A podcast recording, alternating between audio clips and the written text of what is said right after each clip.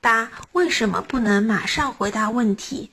大家都用很快的语速来说话，从脑子里想到从口中说出话语来，只是一瞬间的事。